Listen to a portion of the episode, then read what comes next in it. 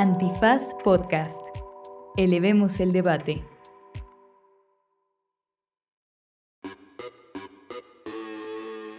Buenos días, buenas tardes, buenas noches, bonita madrugada, cualquiera que sea la circunstancia en la que estén ustedes escuchando este podcast en este inicio del 2024. Hola a todas, yo no soy Ishel, pero soy Clara Sofía. La vamos a extrañar mucho este episodio, pero eh, los temas de los que hablamos hoy fueron varios. Primero, los 30 años del ZLN, la inauguración de la megafarmacia de la 4T, este, la reinauguración de Mexicana de Aviación y ¿qué más, Martín? Eh, también vimos. Espera, no vimos Mexicana de Aviación, ¿no? Sí. Sí. Estaba en la escaleta, pero nada más la mencionamos. La nada más la mencionamos, sí pero la no hablamos de eso. Ah, ok, perfecto. También este, repasamos la desgracia que está pasando en Japón. Le damos un gran abrazo de, como diría Miguel, de un país sísmico a otro país sísmico. Vemos el tema de la denuncia por parte de Sudáfrica a Israel por genocidio ante la SIG.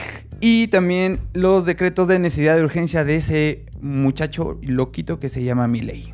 Así que quédense en este, el primer episodio de Derecho Remix, del que esperemos que sea un gran año para todos ustedes, sus familias, sus seres queridos, que les vaya chingón en el jale, que se saquen tres veces la lotería, que se les quite el ojo de pescado que le está molestando en el pie. Y quédense en esto que es. ¿Derecho? Remix.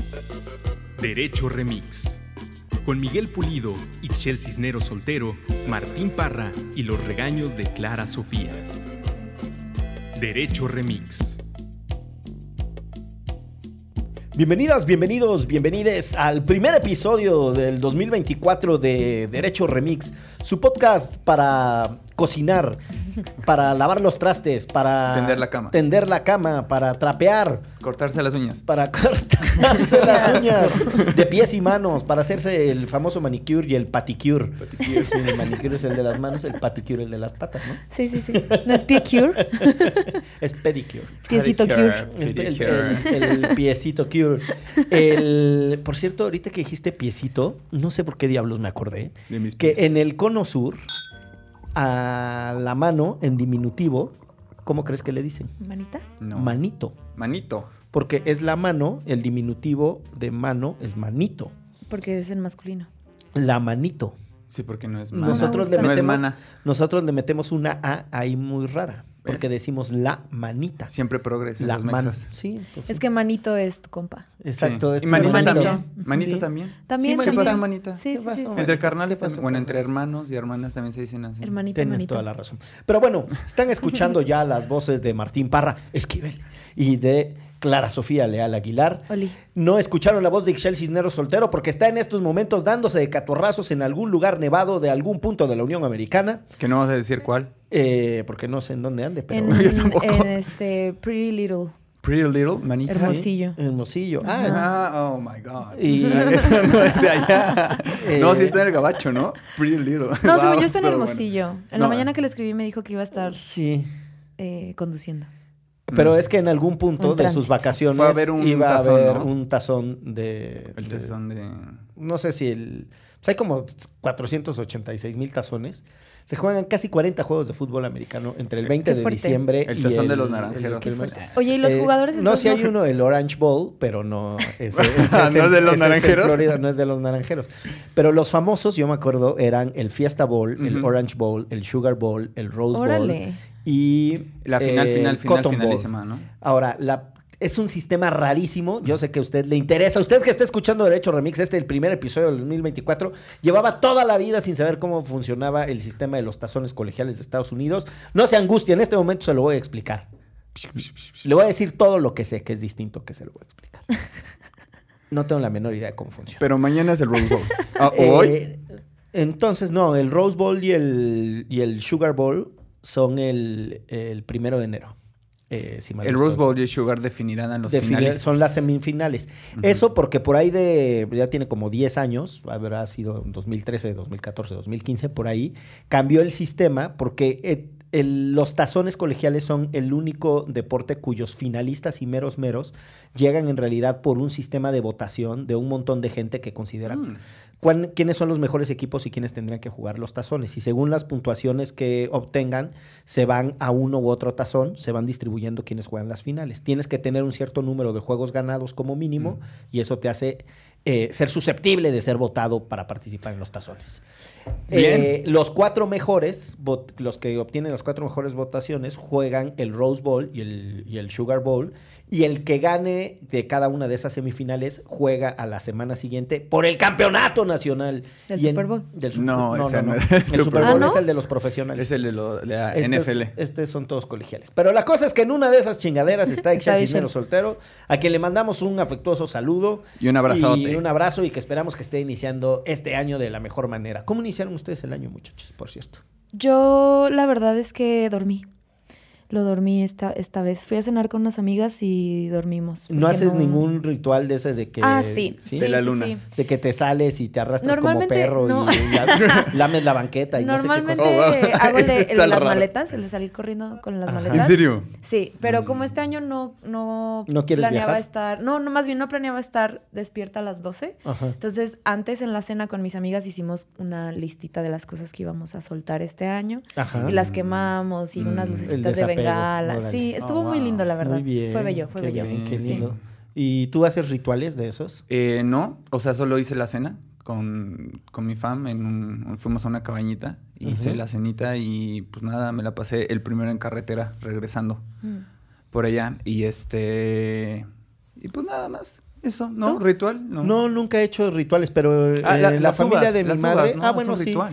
Pero dos- ustedes no son supersticiosas, ¿no? No, no le hago ese vicio. Este, De las no dos, creo. No, no, no. No. O sea, no mucho. O sea, me gusta platicar de los astros porque está cotorro, pero así como de. De super, pero bueno. Eso no y es yo los astros no son super, superstición. Son, son Son- datos son duros. ciencia dura.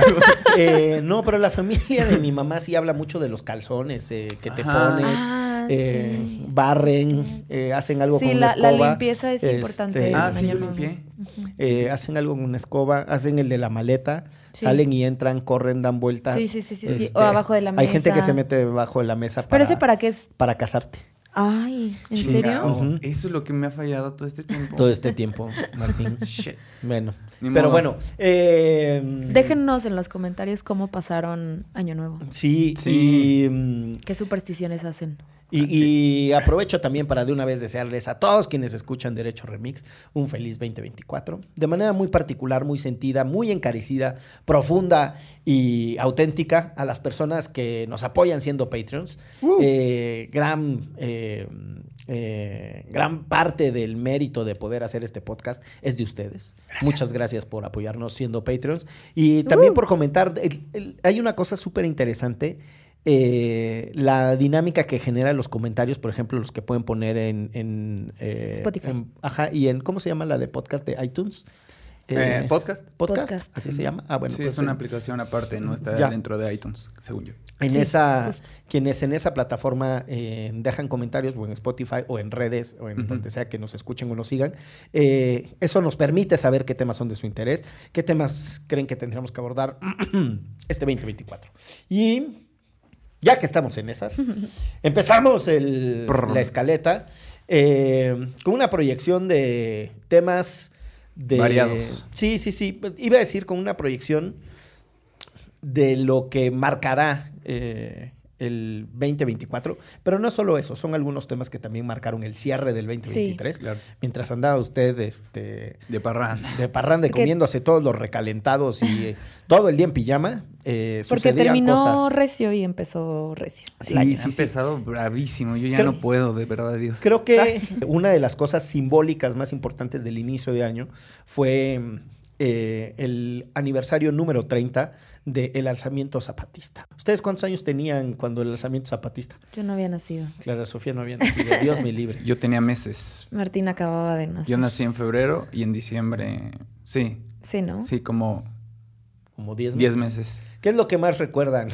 Yo recuerdo ahí que iba caminando por la selva, la candona, cuando de repente... Yo era una idea. Era un, más. un concepto. Ni Yo creo que ya siquiera. estabas en trabajo, ¿no? No, no, es- había nacido mi hermano apenas. Yo soy del 96. Sí. Ah, oh, Ah, bueno, pero ya se, habían agarrado, 94. ya se habían agarrado a los besos tus papás. Ya eras Eh, un Yo creo, concepto, pues sí, mi eras hermano un proyecto. no, mi hermano no nació Era de- proyecto de del ley. Espíritu Santo. Por eso, creo por sí. eso. Entonces ya, ya, había, ya había antecedentes biológicos. Eh, ¿Y tú qué andabas haciendo, Miguel? yo estaba en plena adolescencia. Estaba floreciendo en mí un costal de hormonas. Eh, era Un- una época tremendísima de mi, de mi vida. Oye, pero ¿te dio este algún sentimiento el tema zapatismo? Sí, eh, yo tenía un profesor de inglés, una cosa muy rara, Álvaro Alcántara, si mal no estoy, de mm, apellido, Álvaro, Álvaro seguro, de apellido Alcántara, estoy casi seguro, eh, que por alguna razón hizo un video con la canción de Solo le pido a Dios, de. Ana Belén, bueno, interpretada por Ana Belén, de ella no es la canción, Sí. la de Solo le pido a Dios que el futuro no me sea indiferente. ¿No te lo sabes? No. Siento que es una cosa súper chaira esa. grande y pisa fuerte. ¿no? Toda No, así no. La pobre inocencia de la gente. Bueno, entonces, eh, con mejor voz y mucha mejor entonación, Ana Belén. Eh, pero nada, nos puso un video y eran muchas imágenes del alzamiento zapatista y de los combatientes muertos y tal. Y después preguntó, bueno, ¿ustedes qué, qué opinan? ¿Qué sienten? ¿Qué creen que, que está pasando? Y entonces el salón se dividió muy pronunciadamente entre los que los maten, pinches indios revoltosos Sí. y muerte a esa gente mugrosa y así, pero muy cabrón. Y otra parte un poco diciendo, no, bueno, pues este país tiene mucha pobreza, este, hay gente que ya está muy desesperada. Pero la verdad es que fue mi primera aproximación a, mm, al zapatismo desde una reflexión en donde alguien me preguntara, ¿tú qué piensas? Porque todo lo demás era escuchar a adultos conversar cosas ya elaboradas por Claro. ellos respecto eh, del zapatismo. Y derivado de eso siempre tuve como una inquietud muy eh, profunda por entender qué diablos con el zapatismo.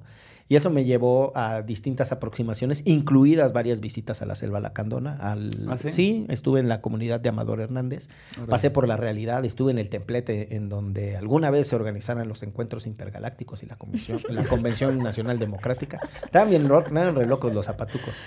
Y, y nada, y siempre me, siempre me llamó mucho la atención eh, que es un movimiento, no sé cuántos sepan quienes estén escuchando esto, pero es un movimiento que surge justo en un momento en el que en, en Centroamérica todas las guerrillas de los movimientos de liberación nacional, piensen en el Frente Sandinista de Liberación Nacional o en el Frente Furibundo Martí de Liberación Nacional, el FMLN y el, Mm. eh, y el sandinismo en Nicaragua, eh, y a los guatemaltecos los habían avasallado y a la guerrilla le habían hecho pomada.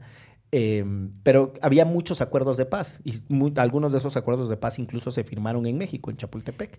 Eh, entonces, como que los movimientos de liberación nacional y las guerrillas de izquierda ya, ya no daban.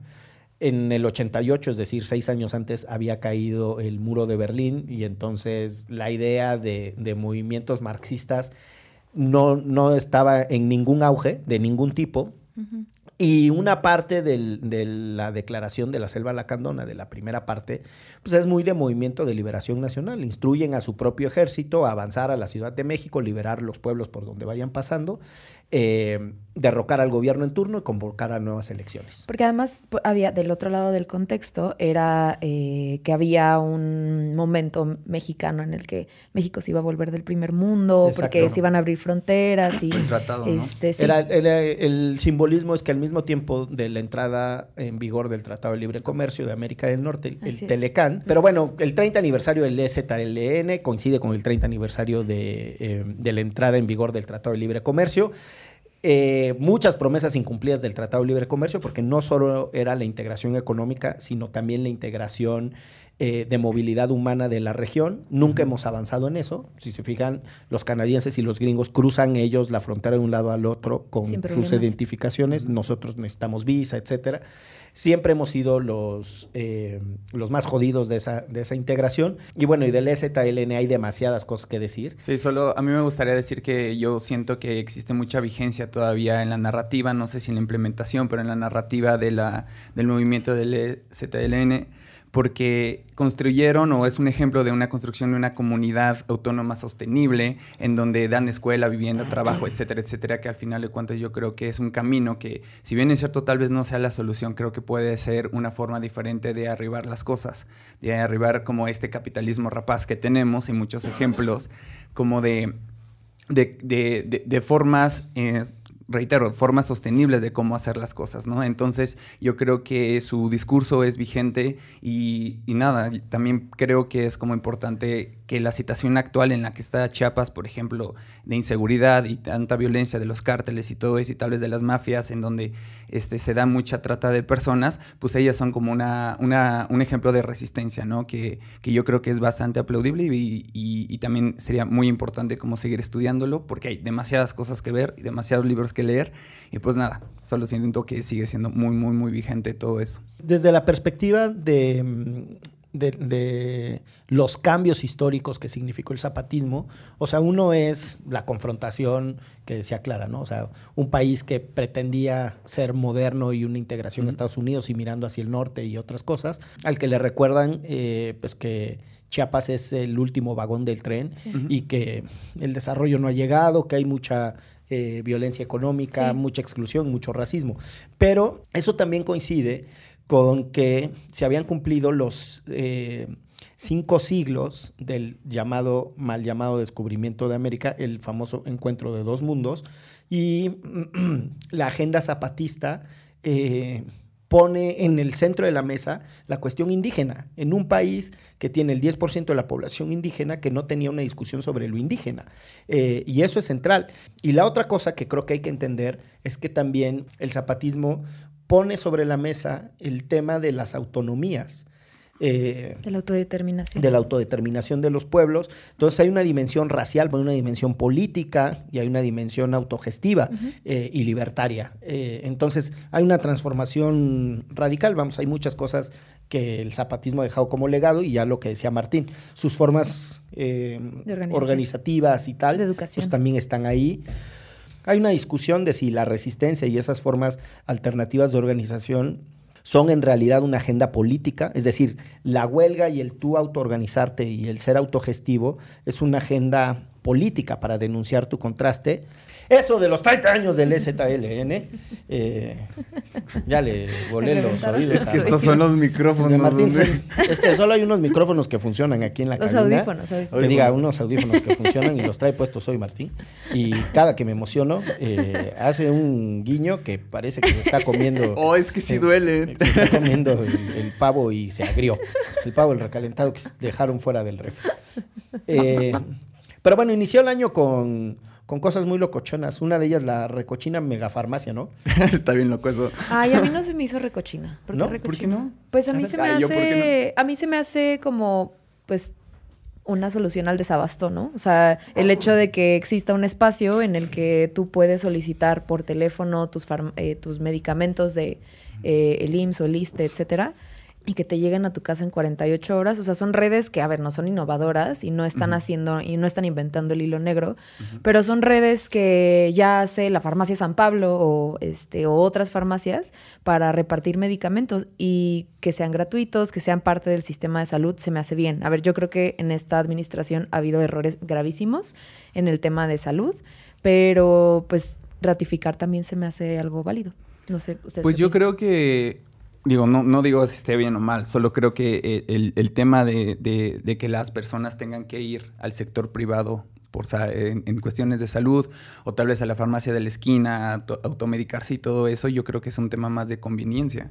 O sea, cuando solo puedes ir a una clínica, a tu clínica del IMSS, por ejemplo, uh -huh. o a, a, la, a la farmacia que a ti te toca, y de repente llegas y no hay ese medicamento, entonces tienes que pedir otro permiso para ir a formarte otras dos horas, sí. pues, pues, esa es una cuestión de conveniencia, no creo que sea una cuestión de, de, de solución. O sea, no, el sector eh, este, público, de, el sector de salud público, está rebasadísimo desde hace mucho tiempo y este desabasto, yo no sé, la verdad, no sé nada de logística de farmacéuticas, pero yo no, yo no creo que un Amazon de medicinas este, público o tener un stock ahí gigantesco sea como una solución para un problema que yo creo que es un poquito más, bueno, un, poco, un poquito más sino es más estructural, por así decirlo. O sea, el gobierno, la gente no quiere regresar a la única clínica que puede. O sea, al, al, lo que voy es como, o el tema que traigo aquí es que yo creo que es eh, que no se está dando, no nos estamos dando cuenta que automedicarnos o irnos al sector privado a gastar un poquito más, independientemente de que tengamos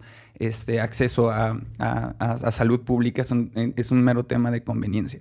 Y no creo que, ten- reitero, no creo que tener este, ahí... apila, es que me acordé de algo medio risa. Eh, apila- Se contó un chiste que no se sabía. No, no, no. No es, me sabía un chiste, Es que iba a decir tener apilada medicamento como latas de atún y pues me, me dio risa pensar en eso, ¿no? No sé si sea la solución, o sea, y no... O sea, pero no es, no es una bodega de. Sí. Pero no es una bodega de así donde las vas a tener encerradas y ya. O sea, se supone que es un espacio en el que eh, es un centro de distribución de medicinas. O sea, entonces si tú tienes una receta, a ver, entiendo esta parte de que el sistema de salud es insuficiente, que es súper eh, complicado conseguir a veces citas y cuando tienes cita tienes que pedir permiso y si no hay medicamento o si no te atendieron, etcétera, etcétera. O sea, entiendo esta parte. Eh, creo que podría ser muchísimo más eficiente, de eso también estoy muy de acuerdo. Eh, pero, y no digo que sea la solución a todo el sistema eh, eh, de salud, pero sí es una solución al desabasto. Pero no yo, ser- yo no estoy Ajá. cierto que sea una solución al desabasto. Les voy a decir por qué. Eh, Tú en realidad el problema que tienes con los medicamentos es algo que en las teorías de distribución de servicios se conoce como la última milla. Y que en realidad viene de lo que identifican cuando hacen las conexiones de telecomunicaciones en Estados Unidos. Tú logras poner eh, el trazo del cableado o muchas cosas o de muchos servicios, lo logras hacer hasta ciertos puntos, pero el último tramo, para ya llevarlo a la casa en específico en donde se necesita, es muy complicado. Y ese se le conoce como el problema de la última milla. Creo que lo que hay que entender es que el desabasto se debe a muchísimas cosas relacionadas primero con el oligopolio de la industria farmacéutica, que es terrible, Sí. y en eso Sí, estoy de acuerdo, estoy de acuerdo sí. con Clara que este gobierno intentó de mala manera confrontar a esos oligopolios El Insabi. y, le, y le fue fatal. Exacto. Después intentó hacer cosas de integración de, ser- de sistemas de salud, que es el INSABI, que también fueron un fracaso. Y por otras razones tiene un problema, que hay una mafia también de ciertas eh, farmacéuticas, con doctores sobre todo, que trabajan en la consulta privada, que indebidamente recomiendan productos con todo y marca. Una práctica que está expresamente prohibida y que además es éticamente eh, insostenible. En su conjunto todo eso hace que las personas no tengan medicamentos de desabasto por, mil- por miles de cosas. Yo no creo que concentrar los medicamentos en un punto específico de la República venga a resolver los problemas de desabasto, porque los, los problemas de desabasto se explican por Sí. muchos otros factores, no solo por la negligencia de una persona que no te quiere dar un medicamento. Si el problema fuera la no negligencia de una persona que no te quiere dar medicamento, entonces sí, Lo tú lo bypaseas y entonces tú obtienes el medicamento desde otra perspectiva. Pero bueno, a este gobierno le gusta hacer cosas que le meten calambres a los competidores y esa podría ser una consideración interesante. Es decir, el gas del bienestar. Uno podrá problematizar si el Estado tendría o no que tener una gasera. Eh, los- el Banco del Bienestar. eh, incluso eh, si tendríamos o no que tener una compañía aérea de mexicana, ¿no? O sea, como del gobierno de México. Si lo pensamos desde una perspectiva de prestación de servicios que se aseguren que las personas están recibiendo aquello a lo que tienen derecho, independientemente de los incentivos de mercado, pues uno puede pensar que son soluciones alternativas que quizá en algo causen algún ajuste o algún desajuste eh, en los actores tradicionales que intervienen en un problema. Pero logísticamente lo que significa llevar un medicamento de un punto en Huehuetoca, En el Estado de México, hasta el resto de la República, a mí me parece que se va a terminar enfrentando a muchos problemas, tiempo, costo. Claro, ¿no? claro, claro. O sea, Este, la promesa, o sea, la, la ubicación se supone que también es como una cosa estratégica por la cercanía al AIFA, por la cercanía a ciertas carreteras, a puntos carreteros específicos. La promesa son, es como que no te falten los, que lleguen los medicamentos a tu clínica en 48 horas. Yo creo que este gobierno tiene una, una cosa muy de, de que les gusta idealizar las cosas que proponen y tienen una vara alta, pero también esa vara alta es baja, ¿me entiendes? O sea, la, la vara alta, decir, te llegan en 48 horas a tu clínica, eh, a ver, puede ser, puede que haya muchísimos problemas, pero al mismo tiempo a mí se me hace que eso es algo que no, no había sido una promesa antes, ¿no? Entonces, la vara alta que el gobierno dice, ah, me va, eh, me va a costar un chingo alcanzar eso, es una vara baja de los mínimos que debería tener, ¿no? De por qué existe el, desa- el desabasto en primer lugar, ¿no? Ajá, O sea, además, yo, yo no estoy en contra de que los gobiernos hagan, eh, eh, este, que tengan es- eh, eh, servicios de, del gobierno para el, para el resto de, de la población. A mí se me hace que una buena combinación de esto es que además compitan, o sea, que no sean nada más la CFE, ¿no? Este, que es un el monopolio de la luz, eh, pero que pueda competir con lo privado, ¿no? O sea, así mejoras también los servicios privados, pueden, pueden ser menos caros y esto es más barato, que es justo el caso de lo que puede que pase con Mexicana, ¿no? Porque Mexicana va a tener vuelos súper baratos y además eh, este año van a subir un chingo los vuelos porque van a subir Claro. los TUAS, etcétera, etcétera. Entonces, eh, creo que hace un balance de, eh, ayuda a balancear los servicios privados con los servicios públicos, que al final de cuentas también son un derecho. Y aparte, o sea, a mí, a mí me surge la- esta duda de, de, de otras, mm, de vías alternas, por así decirlo. Imaginemos, o sea, no sé en qué, creo que es Dinamarca, en cuestiones de salud, o sea, tú puedes ir libremente al doctor que tú quieras y pues bueno, el, el Estado es el que pagaría esa consulta, ¿no? En dado caso de que tengas un seguro, o en dado caso de que, bueno, puedas acceder a, esta, este, a este tema de salud pública, ¿no? Entonces, también limitarte muchísimo a que esta es tu opción, Sí. este, también pues, violenta muchísimas otras cosas, como no me puedo trasladar, no puedo pedir permisos, como ya dije, ¿no? Pero sí creo que, que esta solución que, que se está poniendo sobre la mesa es interesante, pero insuficiente a, a mi punto de vista. Perdón, en otros países otra cosa que hacen es, este, o sea, tú vas a una, en España, por ejemplo, tú vas a una consulta, te atienden gratuitamente, no te cobran nada, pero por los próximos meses o años te van a llegar cartas de cuánto te costó. Y te van a recordar cuánto te costó por si quieres pagarlo, por si le quieres dar al Estado lo que te costó, o si, o sea, si un día te sobra y dices, oye, pues sí, pero es gratis de Como todos la modos. colegiatura de la UNAM. ¿Así funciona también? Sí, aportación voluntaria. Bueno, son como 60 centavos, bueno, en mis tiempos. No, acá sí te dicen como cuánto es Sí. y tú puedes ir a pagarlo si Ya, quieres, si no, ya, ya, no. ya. Yo creo que el, el tema del desabasto es crítico y es problemático. Segundo, la manera en la que se van a asegurar que las personas que están afiliadas a un servicio que, de seguridad, en este caso el IMSS o el ISTE, que obtengan los medicamentos a los que tienen derecho, eso que en realidad es un nudo de, de muchas cosas, causado por muchas cosas, por logística, por un montón de otras cosas, ese ese problema que ojalá y se reconociera en su dimensión, en su magnitud, y a partir de ese diagnóstico pudiéramos entender si la recochina megafarmacia es o no una solución. Pero bueno, eh, yo les propongo que vayamos a una pausa para que pueda toser a gusto fuera de micrófonos en esto que es... ¿Derecho? Remix. No se dice provincia, tercera temporada. Acciones locales por los derechos humanos en México, una colaboración de Antifaz y Acento. En esta tercera temporada recorreremos el país de la mano de Acento, Acción Local, para platicar con defensoras y defensores de derechos humanos que a través de sus experiencias nos permiten conocer problemáticas que afectan a todo México y las acciones que llevan a cabo para avanzar hacia la justicia social en sus comunidades y territorios. Estamos aquí de regreso en su podcast favorito. Y bueno, ¿qué onda? ¿Cómo recibió el primero de enero a mi madre patria, Japan? Válgame. ¿Qué onda? Qué horrible. Un, Sismo un- de un sismo de 7.5. 7.6 grados y ¿Punto 6 o punto 5? punto 6, ya sube a 8, pero aquí se queda en 6. Sí. A la vez que se emitió la mayor alerta de tsunami después de la desgracia del el reactor nuclear de Fukushima en el 2011. O sea, neta, las imágenes sí son surreales. O sea, neta parece Se como... ve que se le va levantando la tierra. Sí, no Parece manches. película Parece que viene Godzilla.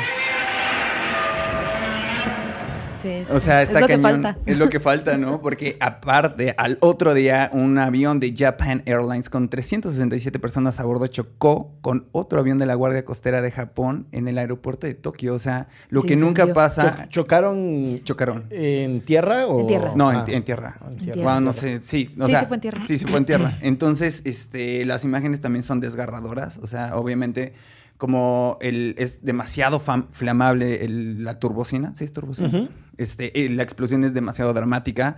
No sé cuántos muertos haya, este, se hayan confirmado a, a- a la hora en que estamos emitiendo esta, este podcast. Pero bueno, sí, eh, Japón empezó de muy mala manera este año este 2024 y la verdad es bastante triste, bastante lamentable. Han sido eh, con toda esa infraestructura que es este, bastante envidiable, la de Japón. Eh, pues bueno, no, no, ha servido como para, para salvaguardar todas esas vidas, ¿no? Entonces, eh, al momento del terremoto de 7.6 grados, se han confirmado seis personas muertas. O sea, en verdad las imágenes de las calles son... Se hundieron muchísimas cosas, las casas también están destruidas y eso que no son como edificios, son casas como de uno o dos pisos porque realmente se abre la tierra. Y pues bueno, sabemos que Japón es famosa por sus, este, aparte del anime, por sus, este, por esos terremotos. Está en una falla en el Pacífico bastante. ¿La gente tiene que evacuar la isla? Mm, no, no sé el protocolo, pero ellos, o sea, como que se van a China. Teletransportación. No, este, eh, definitivamente tienen como todas estas, este, protocolos de, de, o sea, están muy acostumbrados. O sea, hay imágenes donde hay terremotos y la banda, o sea, como que ya ni se asusta o sea, nada más como que se pone como en el triángulo de la vida y ya está, ¿no? Pero esta vez como sí se movió todo. O sea, realmente llegó, parecía de plastilina, parecía una maqueta ahí como de esas de experimento. Y, bueno, este, nada. El archipiélago japonés ha sufrido muchísimo. Entonces, pues nada, un abrazo a toda la bandita por allá que nos escucha. De país sísmico a país sísmico, este, solidaridad y cariño. Ánimo. Ánimo. Ánimo. Bueno, pero en otras cosas, además del tema de cómo inició Japón el año, en cosas con las que cerramos el 2023 y que seguramente marcarán el 2024, está que Sudáfrica denunció a Israel por genocidio ante la Corte Internacional de Justicia. Recordarán ustedes que eh, la ONU, entre sus órganos, tiene a esta Corte Internacional de Justicia. Favor de no confundirla con la Corte Penal Internacional, conocida como la CPI, que es la que deriva del Estatuto de Roma.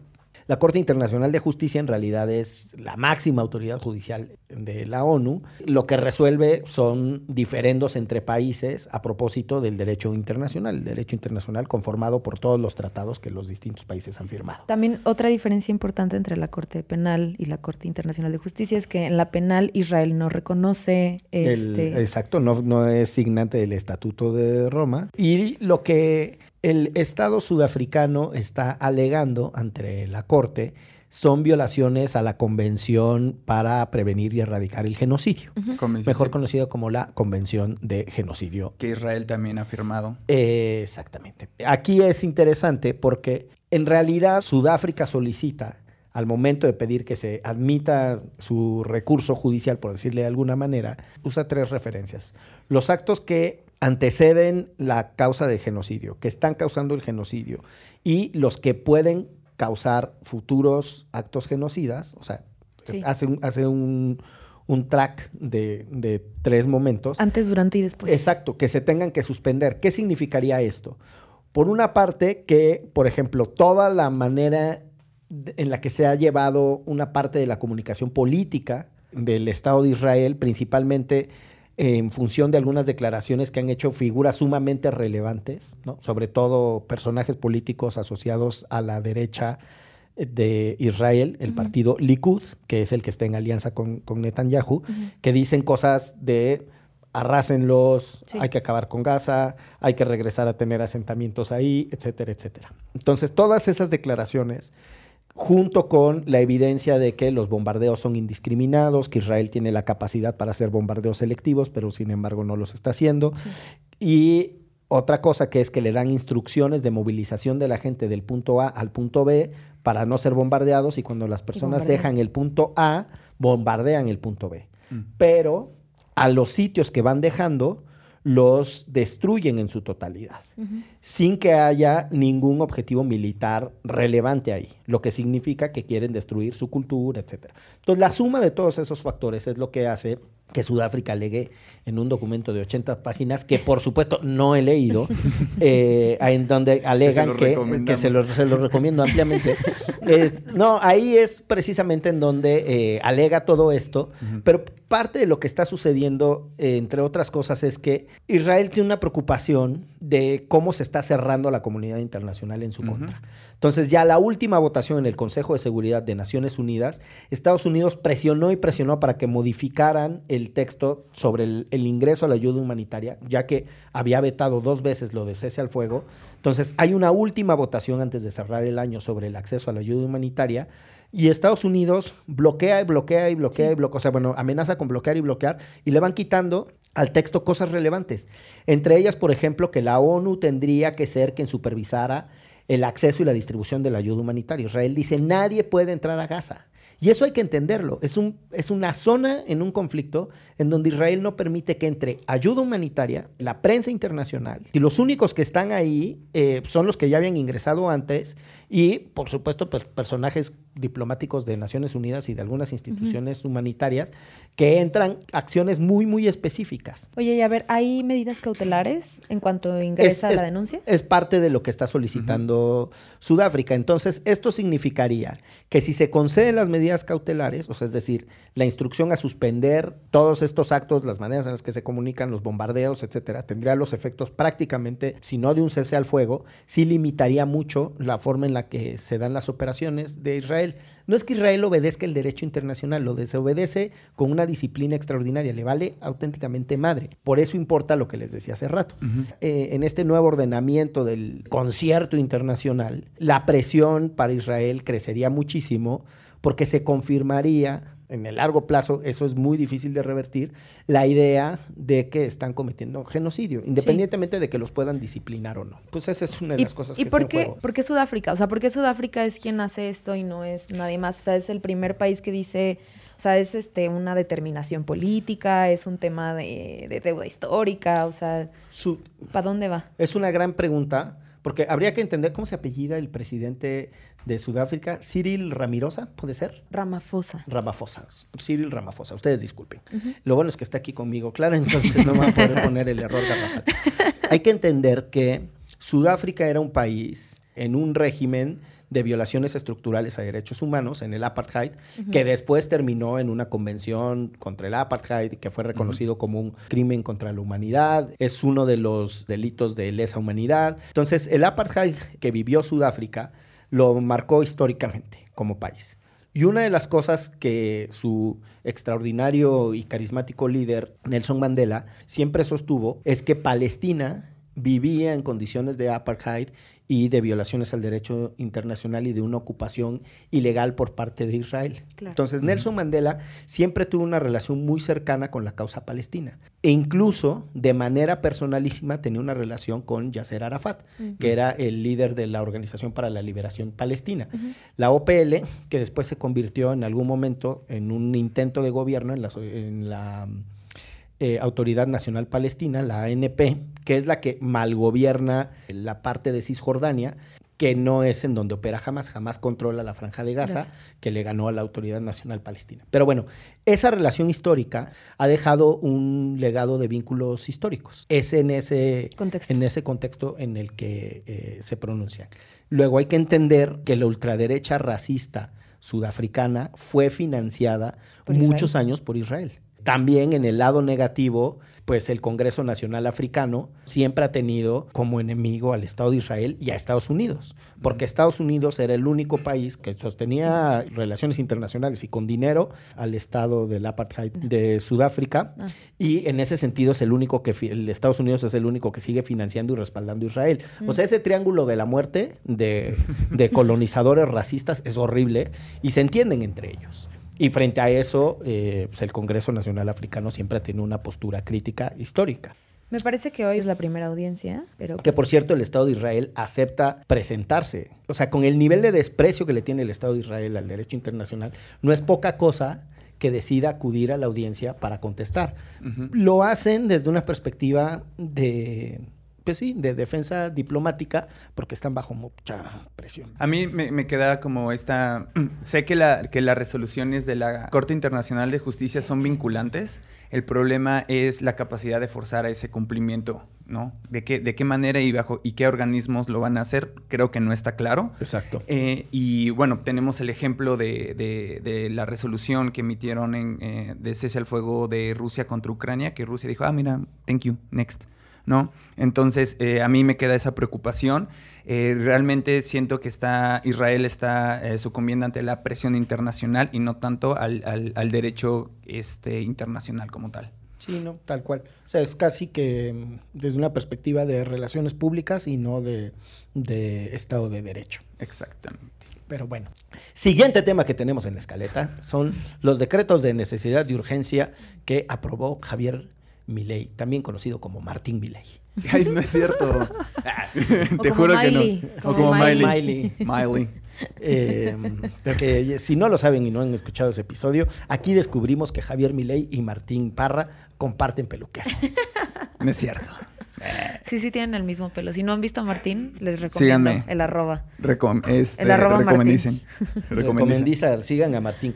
No, Eh, Pero bueno, los decretos de necesidad y urgencia, ¿qué son? ¿Para qué son? ¿Cómo sirven? Herramientas ¿Qué hacen? legislativas. Qué A ver, gran Mar, cosa. échate. Más allá de lo técnico, es una pregunta súper pertinente porque en los últimos tiempos una de las cosas que hemos visto es que gobernantes que llegan al poder por la vía de las elecciones en un contexto de hartazgo y cansancio de la clase política tradicional empiezan a utilizar herramientas como los DNUs en, en Argentina que son herramientas reglamentarias que tú tienes para tener agilidad en unos contextos muy particulares. Legislar de manera extraordinaria, ¿no? Por lo que entiendo. Exacto, o sea, es el, el poder ejecutivo necesita agilidad para resolver las cosas. Y no se puede esperar a que el Congreso discuta, apruebe, bla, bla, bla. Exacto, exacto.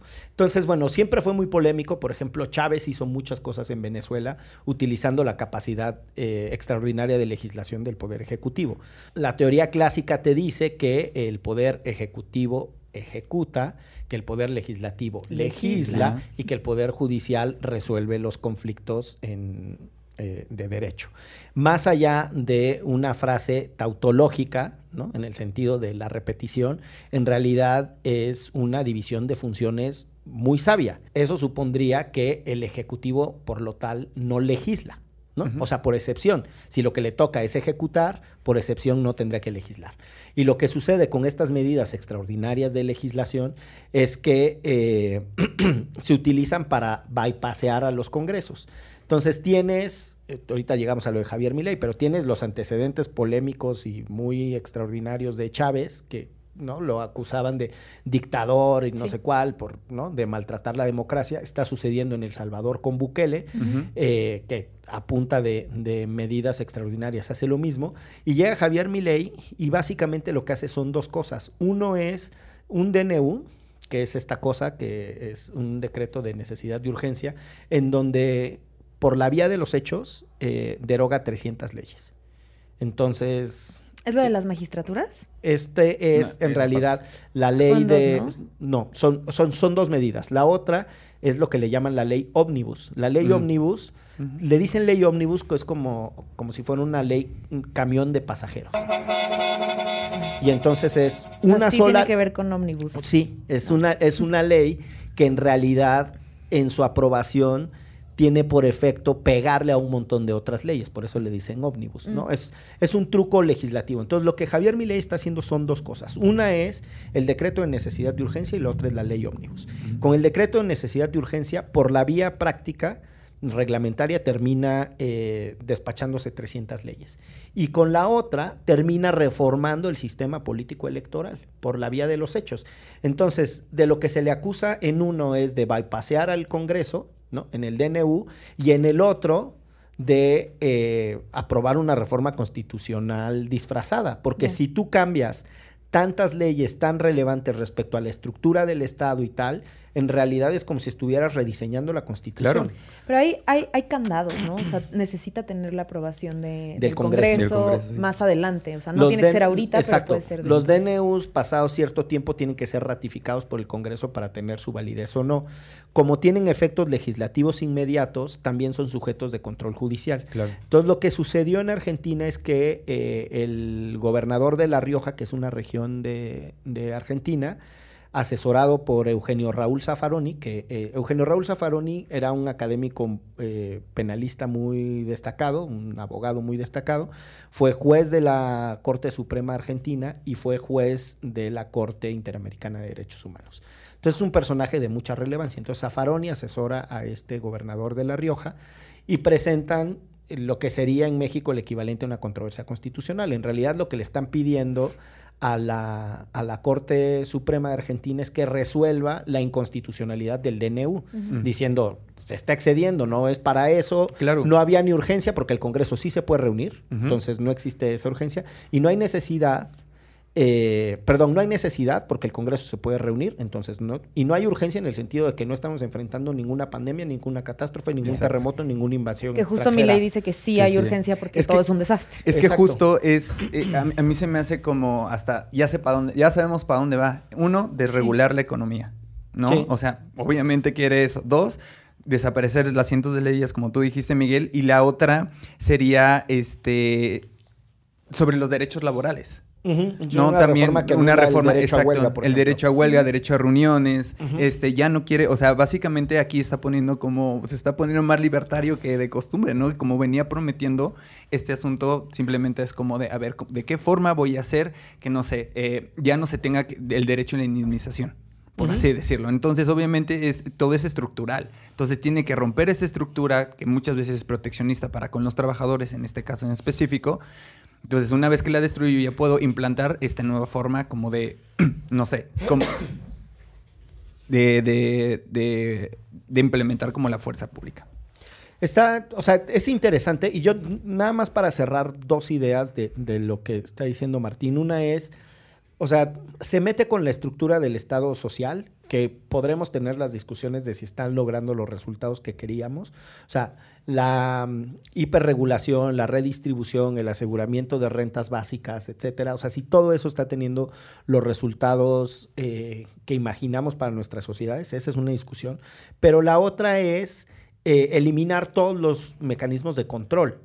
Entonces, son dos cosas. Una es la función redistributiva del Estado y, y su capacidad de intervencionista, incluso de prestar servicios directos, está proponiendo privatizar Sí. las empresas, ¿no? Que todo absolutamente se privatice, ¿no? Entonces es, el, mi ley no cree en el Estado prestador de servicios y menos en el que participe en la economía, en el que sí cree Clara Sofía.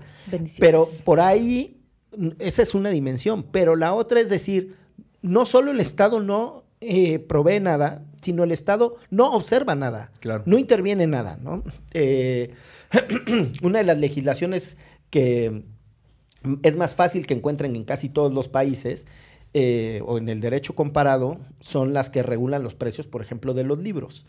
Porque es un mercado al que nadie le conviene que haya monopolios que derroten a los otros competidores, porque te van a poner los precios de los libros que se les pegue su regalada gana. Entonces, una de las cosas que, que está pasando precisamente es que ese es el tipo de leyes que se lleva entre las patas mi ley. Pero Eh, tampoco es cierto que no interviene, ¿no? Al final también está prohibiendo, o sea, prohibió las, las manifestaciones públicas, por ejemplo. O sea, bueno, eh, hay una, hay una ecuación que es eh, libertad económica masiva, control social, eh, ¿no? Sobre todo respecto de las movilizaciones. Y eso es el famoso protocolo de Patricia Bullrich, ¿no? Que también está... Lo que va en este paquete es que se, se apruebe ese, eh, ese protocolo. Imaginen que lo que tiene Argentina en el, en el futuro inmediato es la posible derogación de 300 leyes y la discusión de 400 y tantos artículos, casi 500 artículos en la famosa ley Omnibus, que tienen, o sea, ¿cómo, cómo le van a hacer para digerir tanto cambio en tan poco tiempo? Y bueno, pues mi ley alega a que la legitimidad que le da el haber ganado con el 50 y tantos por ciento de los votos es suficiente para que él conduzca hacia dónde tienen que ir las cosas. A mí me parece que eh, esa es una, eh, una afirmación muy problemática. Si creemos Sí. que quien sea que tiene una mayoría tiene derecho a hacer lo que sea, eh, pues me parece que vamos a entrar en graves problemas porque hay una población que cambia de sentido de voto y entonces la mayoría del 55% se puede convertir muy fácil en tu oposición Claro. con Sí. el 60% en ocho meses. ¿Y qué vas a hacer? Vas a volver a aprobar 300 leyes y vas a volver a, eh, a estatizar un montón de empresas y en ocho meses esa mayoría Sí. se revierte. O sea, Sí, es un sí. disparate, la verdad.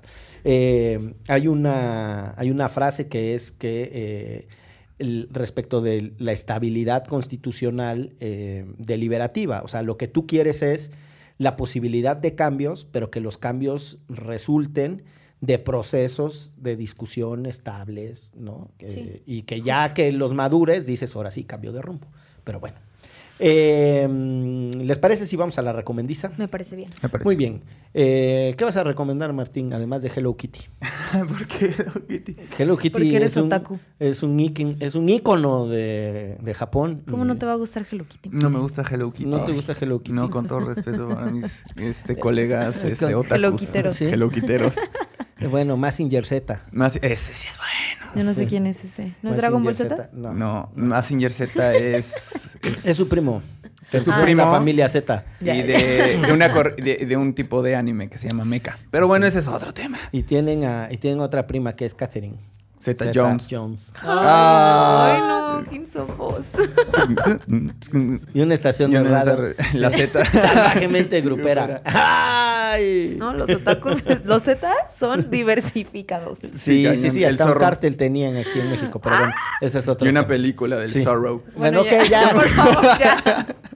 Bueno, yo me aventé un librillo muy, muy bueno, muy relajado, muy tranquilo, que no sé si está en español, pero se llama What You're, What Looking For is in the Library.